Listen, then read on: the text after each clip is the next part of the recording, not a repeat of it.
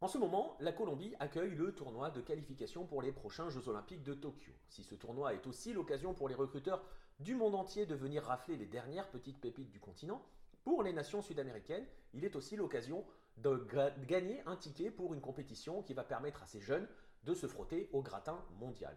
Alors ce tournoi peut paraître parfois un peu anecdotique pour bien des suiveurs du football, il n'en demeure pas moins qu'il a souvent marqué l'histoire du football sud-américain, que ce soit en bien ou en mal.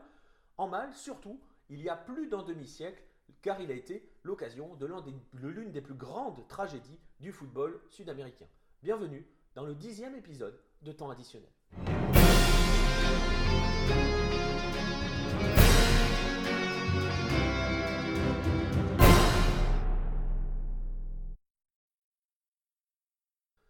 En mai 1964, sept nations sud-américaines vont concourir pour se disputer l'un des deux tickets pour les Jeux olympiques de Tokyo. Oui, déjà.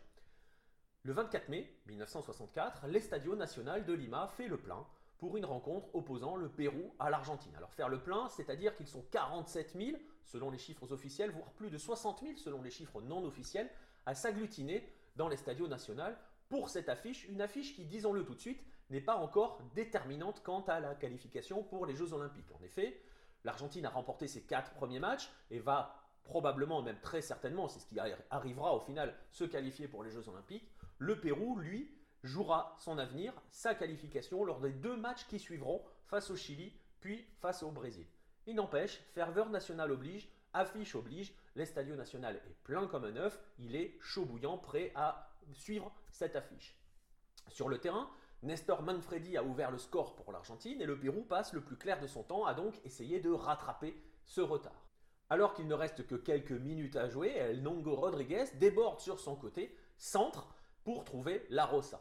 L'avant-centre péruvien manque le ballon, mais dans son dos surgit Victor Kilo Lobaton qui se jette en pied en avant pour propulser le ballon dans le but. Vous imaginez, égalisation du Pérou alors qu'il restait quelques minutes à jouer, liesse générale dans les tribunes, mais cette liesse ne va durer qu'un temps, le temps de s'apercevoir qu'Angel Eduardo Pazos, l'arbitre uruguayen de la rencontre, a annulé le but. Il se tient bras levé. Pour quelle raison annule-t-il ce but? Il estime que le pied en avant de Victor Kilo Lobaton est illégal, qu'il y a faute, et donc il siffle coup franc pour l'Argentine.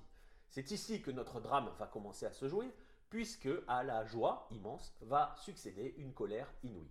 La fureur s'empare des tribunes, donc les projectiles volent, les sièges aussi volent, ça commence à chauffer très très fort en tribune, et c'est là que l'un de nos protagonistes va entrer en jeu, Victor Melasio Campos, El Negro Bomba, comme on le surnomme dans le coin, qui est à la base un malfrat local, a eu une bonne idée, entre guillemets, celle de rentrer sur le terrain pour aller mettre deux trois tartes à l'arbitre. Il est forcément intercepté par la police, qui va être très maline aussi et va le passer tout simplement à tabac ça ne fait que décupler la fureur, d'autant que dans les pas de notre Negro Bomba euh, arrive Edilberto Cuenca qui a la même idée, aller mettre une tarte à l'arbitre, et est également intercepté par les forces de l'ordre. Il est également roué de coups et passé à tabac, ça ne fait encore qu'amplifier la colère, et pendant que les officiels et les joueurs sont escortés vers les vestiaires, le chef de des forces de l'ordre, le commandant Jorge de Azambura, va prendre une décision qui va mettre le feu aux poudres il va vouloir disperser la foule dans les tribunes et a pour cela une idée de génie, envoyer des grenades lacrymogènes. Idée de génie, pourquoi? Parce qu'en plus de masquer et de, troubler la vue des Inchas qui sont présents dans les tribunes, notamment dans la tribune nord qui est principalement visée, ça va aussi générer un mouvement de panique, chacun voulant échapper aux lacrymogènes. Mouvement de panique qui va résulter sur quoi? Tout le monde va se ruer vers les portes de sortie, sauf que ces portes sont fermées. Alors que se passe-t-il? Vous imaginez, elles sont fermées de l'intérieur et s'ouvrent vers l'intérieur.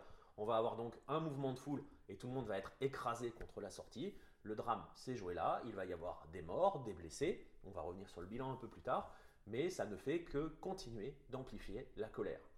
Les survivants, les gens qui arrivent à s'échapper de, ce, bouchon, hein, de cet écrasement collectif, reviennent vers l'intérieur du stade et décident de se venger, puisque pour eux, les responsables sont les forces de l'ordre. On parle alors de policiers frappés, on parle même de meurtres de policiers en civil, et lorsque certains parviennent enfin à regagner les rues environnant le stade, la violence se déplace du stade aux rues. Il va y avoir des véhicules brûlés, des vitrines cassées et toujours des passages à tabac, alors des policiers, des manifestants, etc. etc.